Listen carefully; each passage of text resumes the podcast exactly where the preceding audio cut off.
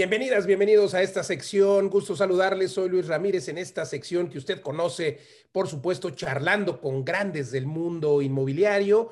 Y esta noche, esta noche, de verdad le aprecio mucho a justamente un grande, un grande del mundo inmobiliario, a Yamal Chamaun, quien es director y fundador de Escala, esta empresa en la que justamente eh, conocen perfecto lo que es el project management. Seguramente usted ha escuchado hablar de esto, del project management, pero eh, pues escuchar de esto enfocado a proyectos inmobiliarios, fíjense nada más que ironía, puede eh, sonar raro. Y puede sonar raro porque estamos acostumbrados a que, bueno, pues el arquitecto se encarga del proyecto, a que el de ventas se encarga del proyecto, a que, pues, bueno, desde antes, ¿no? El estructurista se encarga de tal o cual cosa. Y bueno, pues realmente no entendemos que el proyecto, que todo el desarrollo inmobiliario, desde que se concibe, desde el proyecto, desde los permisos, y hasta incluso el customer experience de postventa, es un solo proyecto y debe tener o debería tener, Yamal, eh, pues un project management o manager. Correcto. Eh, digamos, lo que define un proyecto es que es único, ¿no? Y que es temporal, tiene un inicio y tiene un fin. Aunque hay veces que piensas que nunca se acaba, pero eh, es temporal. Y, y, para eso hay toda una serie de técnicas, metodologías para iniciar, planear, ejecutar, controlar, cerrar profesionalmente un proyecto. Y creo que todavía en, nuestros países el valor del project management, de tener una figura central que sea como el director de orquesta, que coordine, planee, coordine, integre a todos los especialistas, eh, sigue siendo un poco eh, no, no la práctica común, ¿no? Más de la mitad de las empresas eh, no utilizan project management lo cual hace que los proyectos no tengan la misma probabilidad de éxito. Eh, y este project management puede ser interno de la misma empresa que está desarrollando o puede ser externo. Lo importante es que se lleve un esquema de orden y que se identifiquen las desviaciones a tiempo para tomar acción correctiva. Y a ver, ustedes tienen una metodología, por supuesto, que, han, que has creado justamente eh, en escala, esta metodología única eh, y con el objetivo precisamente de hacer eh, pues lo que todo el mundo quiere en un proyecto o en un desarrollo inmobiliario, hacerlo exitoso, exitoso en todo, ¿no? Porque debe ser exitoso en la forma en la que se construye. Sabemos hoy con el tema de las estructuras, el tema de los sismos, que, que es indispensable esto, exitoso para quien va a vivir en él, exitoso para la sustentabilidad, porque hay que ser socialmente responsables donde aplique, pero también exitoso en lo financiero. Yo te quiero preguntar eh, cómo funciona esa metodología, danos la primicia, por favor, qué aspectos contempla con toda confianza y eh, pues si nos das información más precisa sería genial. Mientras tanto, usted recuerde que este, eh, puede usted escuchar esta entrevista completa siempre en el podcast y también pues aquí en esta sección de Charlando con Gigantes Inmobiliarios. Díganme sus comentarios, por favor, díganme de dónde están conectándose y qué quieren saber del Project Management en un proyecto inmobiliario. Adelante, Yamal. Sí, mira, uno, de los factores clave que los encuentras en todos los consultores internacionales es que tengas una planeación inteligente. Y es difícil llevar una planeación inteligente sin contar con sistemas, procesos y controles prácticos. De ahí que nosotros nos, nos asociamos y fuimos parte de miembros fundadores, por ejemplo, del PMI en Monterrey, en México, el Project Management Institute vimos las mejores prácticas a nivel internacional. Luego lo aterrizamos. perdón, presidente del capítulo Monterrey del Project Management México. Bueno, yo, yo fui presidente siete años, creo que en el 96 empecé, y también fui fundador del PMI en México. Y estuve muy activo. Ya no, ya no soy presidente, quiero aclarar. Eh, ahora soy más bien presidente honorario del Consejo de Escala. Escala tiene un director y todo un equipo y un consejo donde el, el, presidente de Escala es Jorge Ábalos. Eh, pero bueno, volviendo un poquito al método, es, eh, llevamos eh, de, los estándares internacionales, ¿cómo lo aplicamos a un país como en México? ¿no?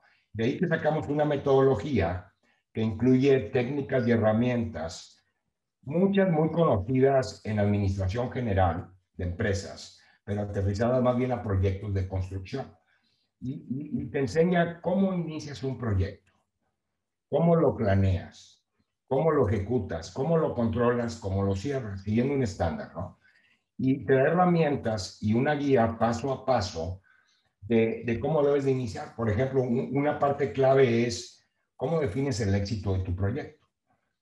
Nosotros lo definimos como cumplir y superar las expectativas de nuestros clientes.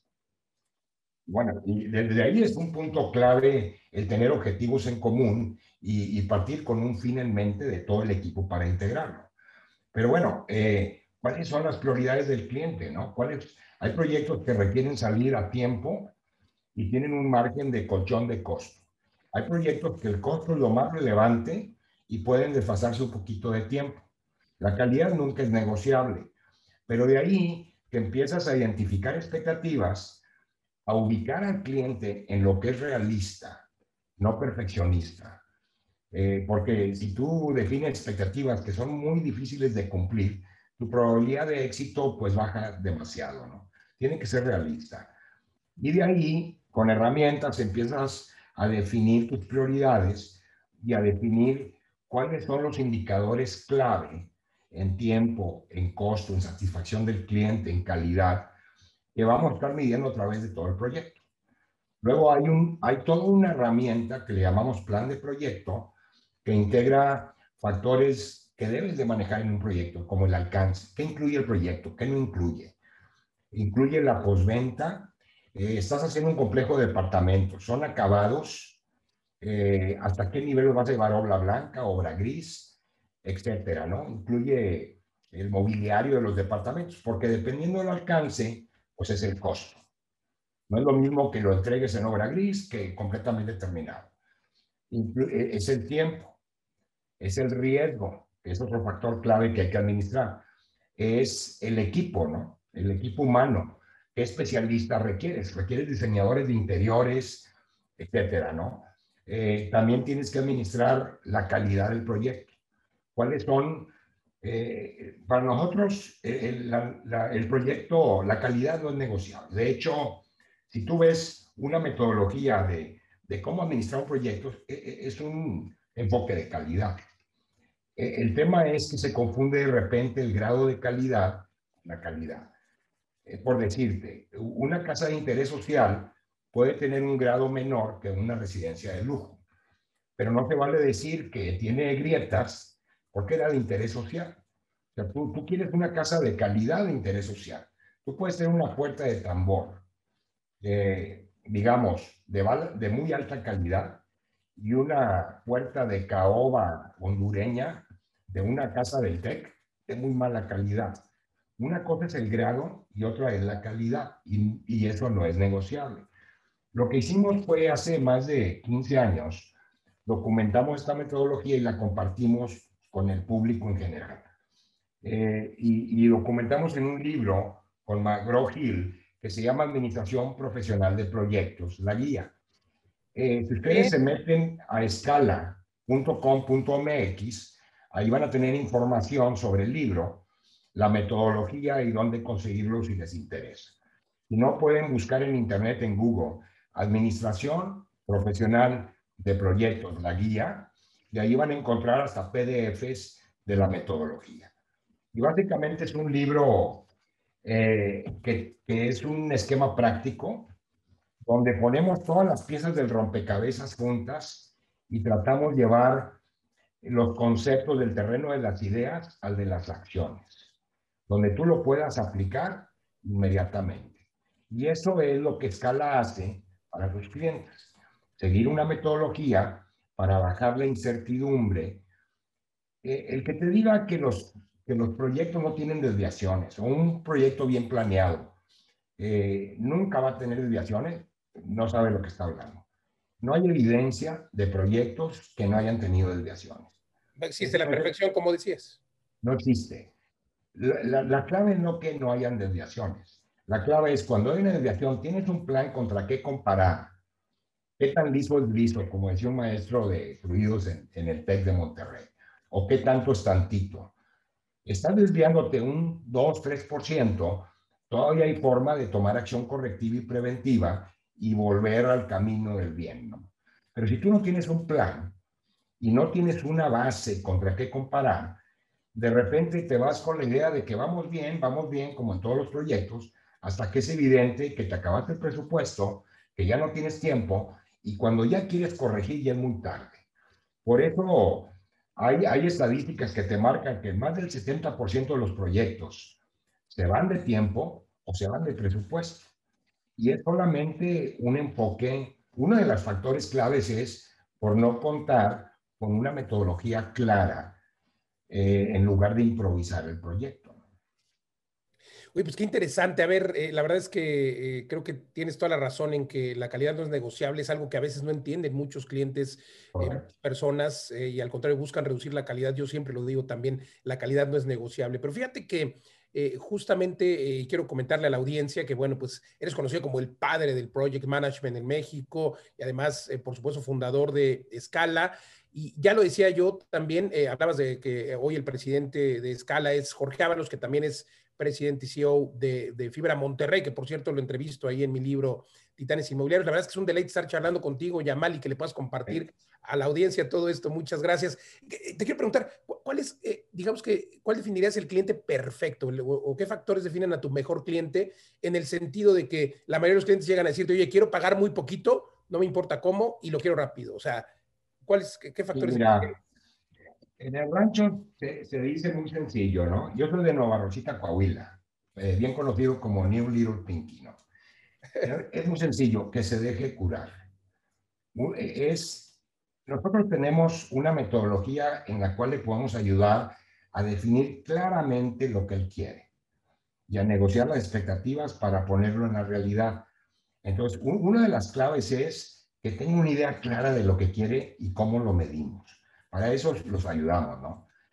Otro importante para todos es que pague a tiempo, ¿no? ¿Por qué? Porque nuestro equipo, si tú te imaginas en un proyecto de construcción, llámale un HID, vamos a construir un HID, ¿cuánta gente crees que participa en ese proyecto a lo largo de un año o, año y medio? En el proyecto solamente. Eh, no, el proyecto, construcción, todo el proceso este, no sé, 700 eh, personas. Por ahí. ¿Cuántas empresas? Pues a lo mejor 30. Por lo menos. están haciendo algo a la medida, diseñado a la medida. Tienes que integrar mucha gente que no todos traen la misma visión, ni la misma experiencia, ni la misma certificación. Todos deben de trabajar como una orquesta, son todos los músicos con la misma partitura y lo tienes que alinear y llevar de la mano en todo el proceso. Y, este, y hay broncas, siempre hay broncas. Si, para construir, digamos, un Mercedes o un BMW en una fábrica, ¿cuántas veces has escuchado que hay recalls? Que, que, que hay, un, hay, hay defectos y tienen que volver a retomar coches o tienes que arreglar. Con robots y en un ambiente controlado. ¿Qué puedes esperar tú si en la BMW o en la Mercedes, los más sofisticados que hay, tienen errores, ¿cómo se puede esperar de un proyecto de construcción? O sea, es complejo.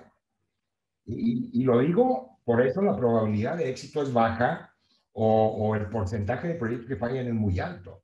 Es muy complejo. Entonces, si tú no tienes una forma de integrar desde el inicio a todo el proceso, estandarizarlo, medirlo, tomar acciones a tiempo, pues esto no funciona. Entonces, eh, un buen cliente es aquel que reconoce el valor de esta disciplina y se deja ayudar, se deja curar, que se ayuda a tener una idea muy clara.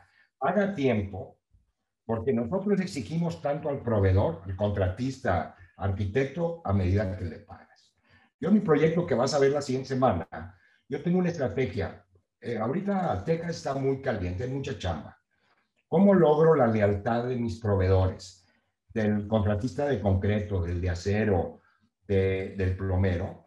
Yo les pago semanalmente y si hacen bien la chamba, tienen un flujo, pero garantizado. Eso hace que si les piden, si consiguen chamba en otro lado, pero les pagan a los 30, 40 o 60 vueltas, pues se van a venir conmigo, ¿no? Entonces, Creo que eh, eh, esto es un tema que son muchos factores que debes de manejar, pero uno importante es el pago a tiempo. La otra es pues, que, permite el facultamiento, el empowerment. Muchas veces en México te encuentras la microadministración, te contrata el cliente y luego te dice qué hacer, mete gente y está dirigiendo a todo el equipo, como si tú contrataras a un cirujano y le empiezas a meterte en el proceso de cómo debe de hacer la cirugía. Se debe de dejar ayudar. Eh, y otro, pues contratar a la gente más capaz como parte de tu equipo, ¿no? Eh, no necesariamente al más barato. Y no digo que el más caro es el mejor, porque en muchos casos el más barato a lo mejor es el mejor, el más conveniente, pero hay estrategias de abastecimiento, de procurement, para seleccionar al mejor equipo, al mejor contratista, al mejor arquitecto, al mejor ingeniero, al mejor plomero, etcétera, con un proceso. Pero lo que nos pasa a veces que el cliente se va con un amigo o con alguien que no tiene experiencia, ha hecho mucho obra de gobierno, pero nunca ha hecho un complejo de departamentos, pero anda un 20% abajo. Y lo vas a pagar, créemelo, te lo digo, experiencia. Lo barato sale bien caro y, y te sale carísimo. Entonces, hay que ser prácticos, no idealistas. Hay que aterrizarte, saber los factores de éxito y buscamos mucho institucionalizar la forma de trabajar. De tal forma que este es el proceso, si cumples mi cuate, bienvenido, no cumples, te invito a otro donde tú sí cumplas. Pero vamos a divertirnos, vamos a, vamos a dar resultados. Entonces, yo te diría es contratar a los mejores, que haya buen empowerment, buen facultamiento, que las decisiones se tomen a tiempo, las autorizaciones, las decisiones, y que se tenga bien claro qué es lo que se va a lograr y cuáles son los indicadores. Para eso tienes ayuda de profesionales. Totalmente. Fíjate que yo siempre les digo a mis alumnos, sabes que imparto entrenamientos y les digo, oigan, tienen ustedes que eh, por lo menos pagar una consultoría. Ahora, por supuesto, qué mejor que pagar un project management, porque a veces eh, ellos creen que está bien, creen que va a ser exitoso, pero no han tenido pues esa data, ese análisis y sobre todo la experiencia que tienen, por ejemplo, ustedes en escala. Eh, hay muchas empresas que son familiares y de ser familiares brincan a ser institucionales. Usted tiene experiencia en eso, pues está Yamal Chamón, por supuesto, eh, Jorge Ábalos hablamos también de, toda la expertise que tienen. Y a mí me parece importante, yo siempre les digo, oye, yo prefiero gastarme a lo mejor, no sé, ahorita me hablas de precios, pero a lo mejor en una consultoría, vamos a hablar de una consultoría para, voy a construir 20 departamentos, a lo mejor me cuesta 200 mil pesos el análisis, no estoy hablando del project management, ahorita me gustaría que me platicaras un poquito de cuánto cuesta. Pero, a ver, a lo que voy es que yo prefiero gastarme esos 200 mil pesos en una consultoría a una empresa, a una persona o a un grupo de profesionales que conocen y tienen experiencia, para que después de que pague esos 200 mil pesos incluso me digan, oye, ¿qué crees? No jala tu proyecto, no va a funcionar, entonces no lo hagas. Oye, pues prefiero pagar o perder, digamos, ese, ese dinero a perder los 30 o 40 millones que iba a invertir, ¿no? Es algo que a veces no se entiende. Pues sí, mira, digamos, tú como desarrollador o, o si tú vas a armar proyectos, de repente tienes que buscar terrenos y de repente los tienes que opcionar o contratar y hacer un due diligence de un mes que te puede costar 5, 10, 20 mil dólares, ¿no? Pero hay veces que, que, que, al momento de evaluar ese terreno, pues no era el adecuado. Pero es parte del costo de, evaluar proyectos. Y una vez, digamos, pues a mí me ha tocado aquí en Austin, pues de, de dos proyectos que, que he manejado, digamos, últimamente, propios, que tuve que invertir en dos terrenos en la evaluación que a final de cuentas la conclusión es que no eran adecuados. Eh, pero bueno, eh, es mejor invertir para saber eso que aventarte como el borras y luego darte cuenta después de algo que no quisiste entender. Sí, Ahora, el proyecto que estoy manejando es sumamente exitoso. Se está cumpliendo, digamos, cuando lo presentamos al banco, el que vas a ver el martes, nos decía, tu, tu programa es agresivo, ¿no? yo creo que en, en 18 meses eh, construir eh, estos edificios y rentarlos está agresivo, pero vamos a ver, ¿no? Y ahorita la realidad es más agresiva que el plan, porque llevamos como cuatro meses de adelanto y vamos abajo de presupuesto. Pero no es magia, tú lo programas. ¿Por qué? Porque hacer la tarea no es ciencia, es hacer la tarea haces un plan, ves desviaciones, ves estrategias y, lo vas monitoreando continuo. Eh, hay veces te sale de control, bueno, pues tienes que apretar por un lado y por el otro. Pero lo importante es que sepas dónde estás en todo momento. Totalmente, llevar el pipeline y el timeline. Oye, mi querido Yamal, por la verdad es de que eh, extraordinaria esta eh, forma de dirigir proyectos a través del project management, lo que hacen en escala. Ya las personas nos están preguntando por tu libro, etcétera. Por supuesto, entren a escala.com, ¿verdad? Escala.com.mx. Aquí lo estamos poniendo ahora nuestros compañeros de marketing, nos por favor de colocarlo. Eh, y recuerde que si usted está escuchando el podcast y no tiene acceso, pues dése una vuelta a las redes sociales. Pero repito, la página escala.com.mx, mis redes sociales, Luis Ramírez Mundo Inmobiliario y Yamal, ¿dónde te encontramos? Eh, y chamun arroba escala.com.mx. Extraordinario. Bueno, pues eh, insisto, díganme de dónde se están conectando, déjenme sus comentarios en las redes sociales. Recuerden que siempre pueden escuchar el podcast completo en todas las plataformas, desde Spotify hasta la que quieran. Recuerden compartir también. Eh, estoy charlando con Yamal Chamaún, quien es eh, fundador de Escala, esta empresa de Project Management y hoy pues conocido como el padre del Project Management inmobiliario sobre todo. Déjenme decirles que es indispensable justo lograr tener de la A hasta la Z llevar pues todos los procesos, eh, cosas que uno no se imagina, ¿no? Desde eh, probablemente la construcción y pasando por las ventas. Eh, estamos hablando de todo eso y Yamal, bueno, pues te quiero preguntar, porque aquí tenemos a lo que yo le denomino inverpresarios. Inverpresarios, que es mi definición para lograr el éxito, que es invertir, emprender, emprender, invertir, porque no hay de otra. O sea, tienes que em, emprender, sacas una lanita, obviamente, de tu emprendimiento, luego lo inviertes, lo inviertes de manera inteligente, como tú lo haces, y seguir emprendiendo, invirtiendo, emprender, invertir, invertir este círculo virtuoso para convertirse en inverpresario. Tú eres un inverpresario, eres empresario y eres inversionista. Y para todos los inverpresarios que nos escuchan y están empezando, ¿qué, qué les dirías? ¿Cómo lograr dar ese paso? justamente y cómo complementar las inversiones con el emprendimiento? Mira, yo, de hecho, por decirte, en, en, en, mi caso, eh, identificas una necesidad, ¿no? Primero dices, bueno, voy a hacer, eh, estás invirtiendo, digamos, primero es de conocer el mercado y decir qué es lo que falta en el mercado. ¿Es vivienda de qué tamaño? Eh, ¿De qué precio? ¿De qué segmento? ¿En qué zona? ¿Cuál es la competencia? ¿Cuál es la porción? Identificas tú primero el producto que tú vas a diseñar o que vas a hacer. Y, luego empieza a decir, bueno, tengo este, esta idea, voy a hacer eh, departamentos o voy a hacer bodegas para rentar, lo que sea tu proyecto.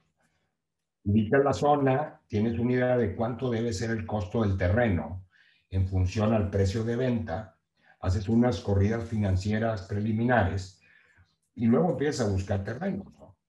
Y, al momento de ver eh, el terreno, ver la parte legal que se puede construir, la parte técnica, eh, qué tipo de suelo, eh, digamos, las pendientes que tiene, qué tanto te va a costar desarrollar ahí, ¿no?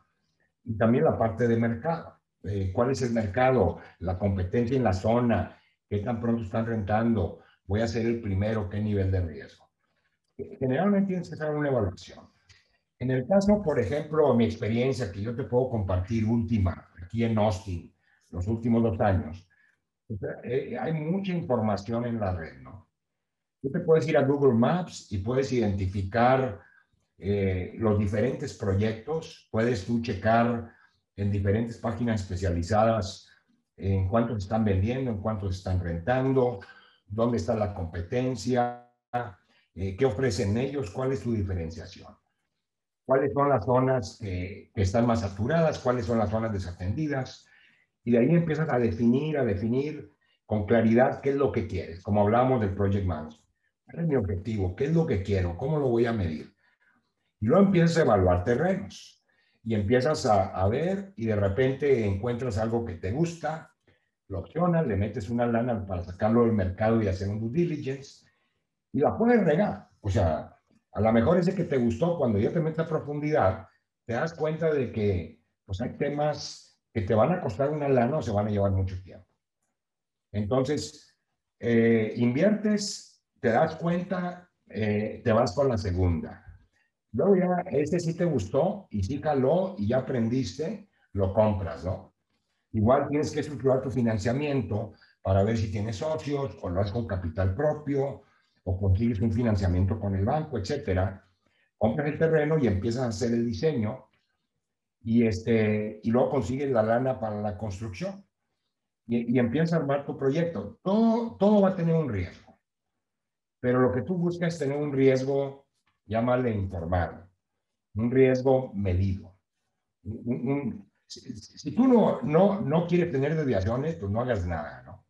Y, te puede caer un rayo en tu casa y, o se te inundó, te, nunca sabes, ¿no? Claro. tienes que hacer un, tomar un riesgo pero no a lo loco. O sea, un riesgo. pero con datos, ¿no? Como con datos, educado, haciendo la tarea. Entonces, todo ese proceso, tú lo puedes, con tu estrategia, hacerlo muy rápido o se puede llevar mucho tiempo. Si tú sabes cuáles son los pasos a seguir, eh, te, te llevan menos tiempo. Cuando tú ya has hecho esto 40 años o en 900 proyectos, pues ya tienes más habilidad, pero no te las sabes todas porque siempre vas a aprender algo nuevo, pero sí te ayuda la experiencia a hacerlo más rápido. Totalmente. Empezaste, eh, por supuesto, una empresa hace varios años, eh, le empezaste con poco personal, hoy es una empresa con presencia en varias ciudades, igual empezaste con un proyecto, ahora manejas muchísimos. ¿Cómo, manejar ese crecimiento? ¿Cuál sería la clave del éxito para crecer de manera igual? Yo creo que por tu metodología también lo haces de manera ordenada. Cuéntanos. Mira, eh, yo estuve aquí en los 80, como de lo, del 82 al 89 en Austin, haciendo una maestría de, de, esto, ¿no? En la Universidad de Texas. Yo soy ingeniera civil del TEC en Monterrey. Me tocó la crisis. En aquel momento no había chamba, en, era en el 82. Estaban muy acostumbrados a crisis cada sexenio. Y decidí especializarme y me vine acá y, me gustó mi formación profesional, fue acá en, en, Texas y bueno, en Estados Unidos porque trabajé en varias partes. Y como a los siete años dije, bueno, como dicen los gringos, been there, done that, ya lo hice, ya, ya pasó, voy a tratar eh, suerte en México, ¿no? Yo cada vez que iba a Monterrey veía muchas áreas de oportunidad, sobre todo en el tema de project management. De ahí que un amigo me dice, oye, alguien está buscando como la cabeza de un proyecto eh, para un centro comercial, la gente de G-Acción. Héctor Ibarzábal, que ahora él es la cabeza de Prologis en México, eh, ahí él, él, estaba con G-Acción y, él era el director general, bueno, en la zona de Monterrey. Entonces, hicimos muy buena química, somos más o menos de la edad. Le dije, Jorge, eh, Héctor, sí le entro, pero no como empleado, yo le entro como como profesionista o como empresa. De ahí yo ya tenía el nombre de escala y, y él me contrata y el acuerdo fue, mira, yo pongo mi conocimiento, mis computadoras, tú contratas directamente a la gente, yo te manejo este proyecto, mi oficina va a estar en el proyecto, en la obra, y cuando te lo tenga controlado me vas a dar oportunidad de que yo consiga otras chambas, pero yo te voy a este servicio. Y me acuerdo, ahí tengo la primera factura en como 4 mil millones de pesos, porque estábamos antes de los nuevos pesos. Antes de que... dólares, ¿no? Para hacer los presupuestos era, yo, yo decía, ¿qué es esto? O sea, eh, yo, yo cobraba 4 millones, o no me acuerdo cuánto, que eran como 500 mil dólares mensuales, ¿no? Entonces, así empecé. Y, y, el primer proyecto yo me enfoqué a dar muy buenos resultados. Y luego por, eh, por no sé, eh, por recomendación, salió uno nuevo, el mismo Héctor me abrió las puertas con otros clientes y fue creciendo. Y Escala creció exponencialmente, pero también de empezar en comercial, luego se vino otra crisis y lo industrial, la exportación, fue lo que estaba más fuerte. El mercado interno estaba débil y nos empezamos a meter en el sector industrial. Y de ahí que, que hemos cubierto sectores como comercial, habitacional, industrial, infraestructura, porque los mercados cambian, ¿no? Pero el project management no. O sea, cómo inicias, cómo planeas, cómo ejecutas, cómo controlas, cómo cierras, pues vas adquiriendo un equipo multidisciplinario con experiencia en los diferentes sectores y vas aprendiendo a cuáles son los temas claros de cada uno. Ahora, ¿cómo creces? Pues a golpe y porrazo al principio, luego me empecé a apoyar de consultores, unos buenos, otros no. O sea, te muy buena gente. ¿Perdón? Capacitaste, vamos, eh, te capacitaste a ti mismo, tomaste coaching para crecer. Sí, sí, fue mucho coaching, eh, muchos cursos, consultores, eh, selección de gente buena. y bueno, Escala ha sido como una escuelita, porque ahorita igual que G-Acción en su momento, pues muchos de los desarrolladores importantes salieron de G-Acción en México, pues hay muchos de los project managers que, ex escalos que están por ahí y que hay una relación muy buena, ¿no? Es más, en un momento veíamos en el norte y en periódicos anuncios que decían, quiero gente tipo escala, ¿no?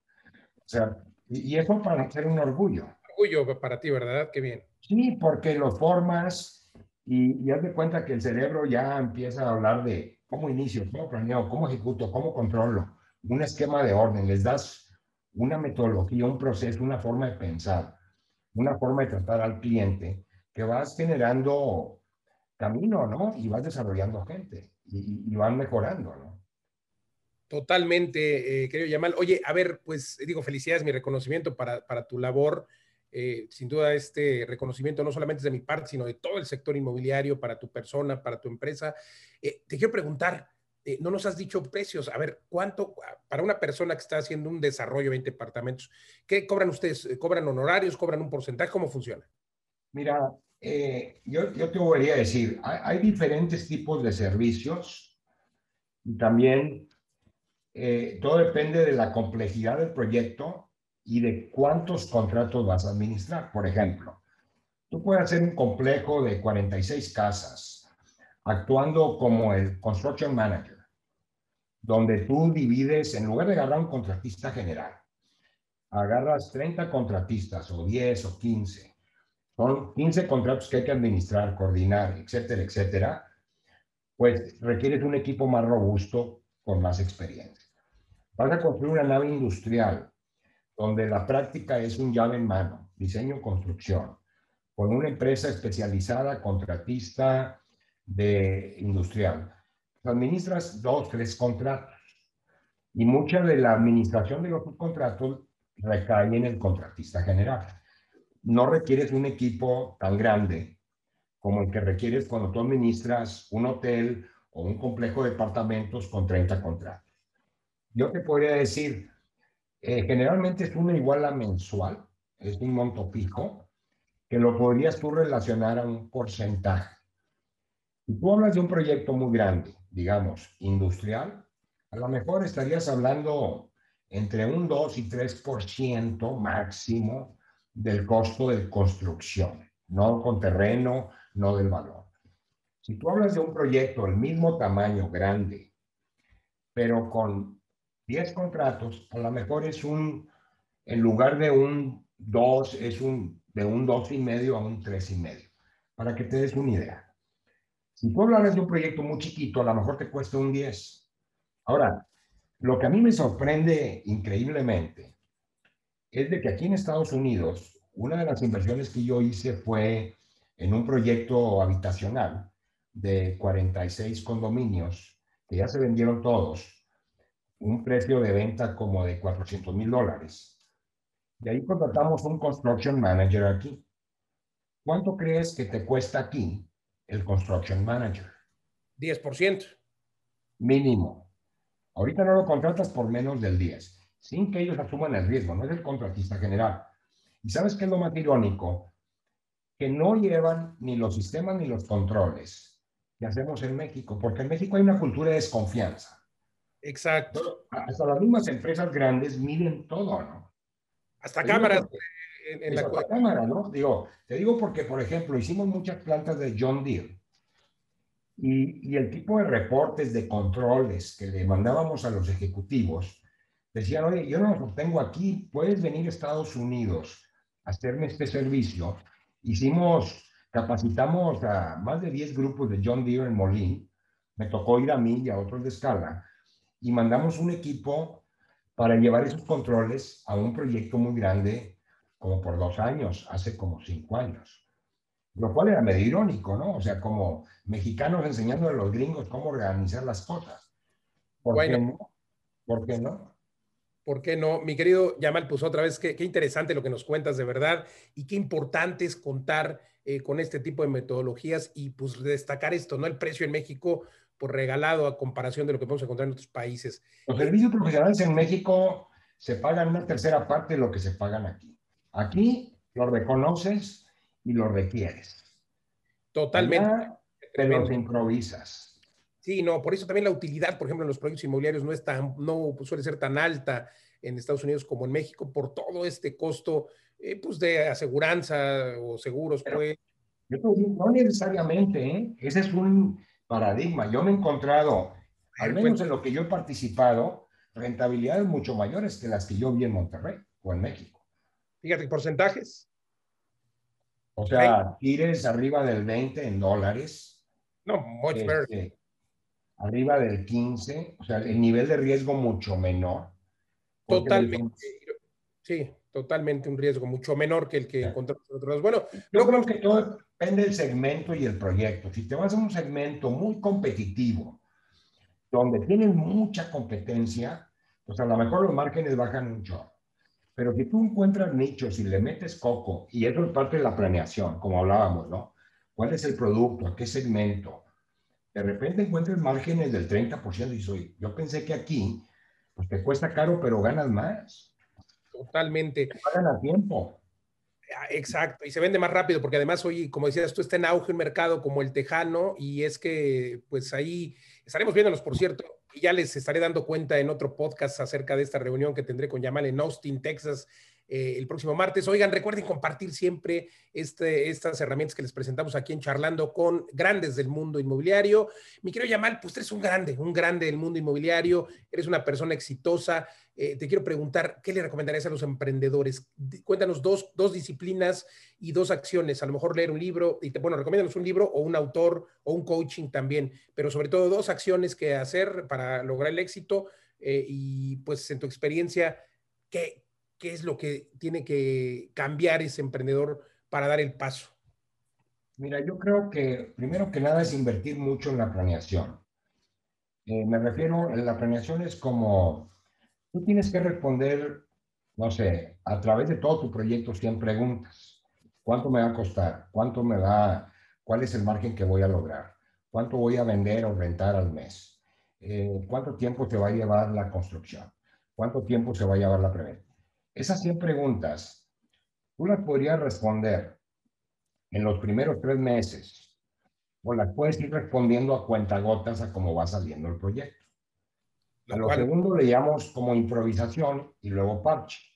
A lo primero le llamamos planeación, porque también planeación tiene una connotación como de académico, como de no hacer nada, como de este, estar haciendo sueños pero ese no es el concepto en un enfoque de administración profesional de proyecto. El concepto es investiga, checa, haz un benchmarking eh, de proyectos similares, eh, ve qué fue exitoso, qué no fue exitoso, habla con tus clientes potenciales. O sea, ármate con datos y hechos de información para definir qué es lo que tú estás logrando. Y luego empiezas ya a echarlo a andar, ¿no?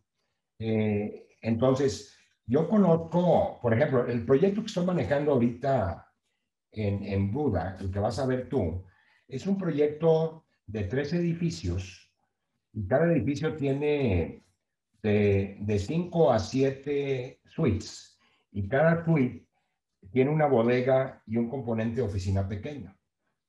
Esto es en renta, es patrimonial.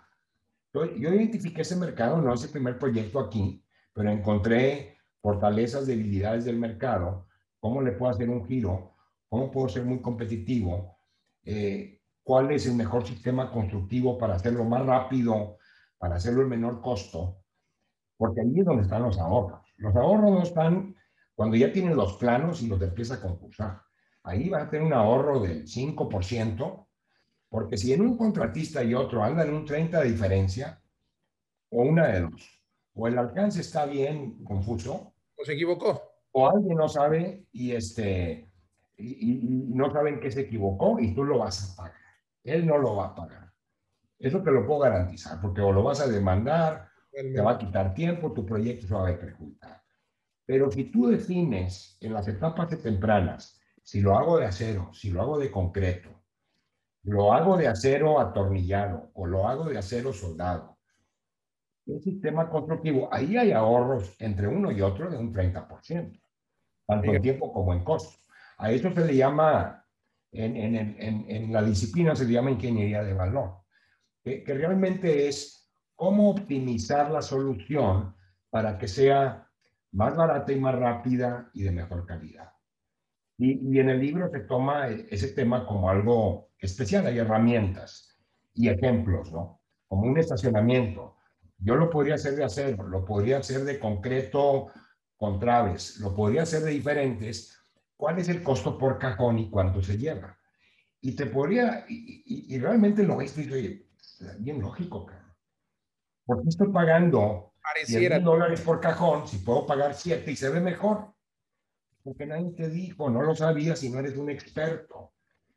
Algo que debemos de empezar es a valorar y tener visión de que cada quien es especialista en lo suyo, ¿no?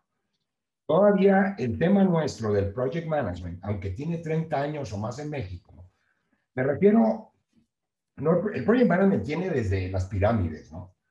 Pero ya profesional, con sistemas, controles, herramientas, integración de equipo, apuntamiento, tendrá 30 años, 40 años, no sé.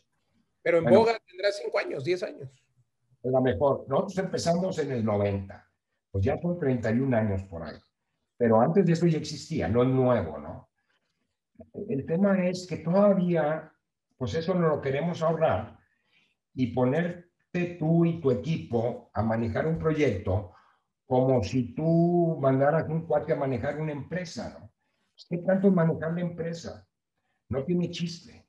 Bueno, necesitas un plan, necesitas estrategias, Necesita un plan de mercadotecnia, un plan de finanzas. Es lo mismo, pero aterrizado a proyectos. Y eso todavía como que se va poco a poco entendiendo, pero todavía hay un enfoque, y te lo digo por experiencia, a la supervisión. Para mí es enfoque reactivo, porque la supervisión es cuando ya estás ejecutando con un enfoque de, de policía, de ver que hiciste mal y encontrar culpables. Eso va en contra de prever, va en contra de trabajo en equipo, porque lo único que haces es exponer al otro cuate que debería ser tu equipo en lugar de andar chismeando de lo mal que hace. ¿Por qué no integras? Y realmente, teóricamente, deberías de supervisar menos y tener un equipo mejor y que los mismos sistemas te vayan supervisando. Pero todavía nos invitan y nos dicen, oye, pues es que te, compito, te comparo contra supervisores adelante, ¿no? O sea, todavía el mercado está ahí. Pero yo creo que lo que necesitamos es management. De, que no sé cómo se traduce en español, a lo mejor es gestión. Hay gente que le llama dirección, gestión de proyectos, gerencia de proyectos, pero el enfoque es management, que implica manejar gente, manejar riesgo, manejar costo, manejar calidad, manejar recurso humano, manejar alcance y manejar cambios. Entonces, todo eso es una disciplina muy compleja. Una disciplina compleja que deberíamos de adoptar en todos lados, pero en el sector inmobiliario más. Y me gustaría, más bien, ah, este, ¿cómo te diré? Capacitar a los cuates de prepa, ¿no? Este, porque hay veces que capacitas a uno con mucha experiencia y te dice, es que yo ya me lo sé todo, ¿no? Este, yo he hecho casas 20 años. Y por eso, eh, o sea, si tú ya crees que todo lo sabes, pues ¿qué te puedo enseñar? Y la gente joven viene con otra onda, ¿no? Como, como esponjita. A mí me ha tocado dar cursos para gente de construcción, para gente de tecnología, de sistemas de información. Y, y, me ha tocado para gente de manufactura. Y, este, y me he encontrado que la gente ajena a la construcción viene como esponja a querer aprender. De hecho, en el PMI empezó con la gente de construcción, con ingenieros, arquitectos, pero el crecimiento más fuerte ha sido con la gente de tecnología. Fíjate qué ironía. ¿Por qué? Porque vienen como esponjas. Cuando me ha tocado un curso de construcción, yo digo, ay, qué padre, porque ahí tengo muchos ejemplos, ¿no? Y pues es más difícil, porque todos se la saben todas, ¿no? Tú has tratado de enseñarle algo a alguien que piensa que se lo sabe todo. Y como no, varias veces, varias veces, y es muy ¿Cómo te ha ido? No, pues bastante mal, la verdad es de que sí. Eh, necesitas humildad, necesitas apertura, ¿no? generosidad. Totalmente. ¿A qué, ¿A qué, veniste al curso? Si ya, si ya sabías que bueno, es más, pásale tú, cuéntanos. La verdad es que creo que es importante esta apertura, es importante que existan personas y empresas como la tuya, Yamal, que puedan además estar dispuestos a compartir. Me encanta esta filosofía, eh, me encanta que tengas esta guía y que hayas compartido esta metodología en lugar de registrarla y guardarla para ti, la has podido compartir, de verdad que mi reconocimiento. Tenemos muchas preguntas, muchas personas ya quieren contactarte. Bueno, ya estamos poniendo, por supuesto, todos Excelente, adelante. Muchas gracias, un, un gusto charlar contigo. Eh, eh, se nos termina el tiempo, nada más insisto en, ya nos recomiendas un libro, por supuesto el tuyo, uno más, un libro, un coach, a quién seguir. Y Otro libro, este, ay, ay, ay, de, de, administración, hay muchos, me, me, agarraste un poquito en curva. Eh, te puedo, te lo dejo para la siguiente. Y te investigo tres, cuatro libros que hayan tenido un efecto importante. Eh, hay varios libros que a mí me han ayudado mucho. No lo tengo en mente en este momento. Y bueno, el eh, tuyo. Pero sí, la administración de proyectos te va a servir o en lo personal o en lo profesional. Y en el tema de Project Management está mi libro, pero hay miles más.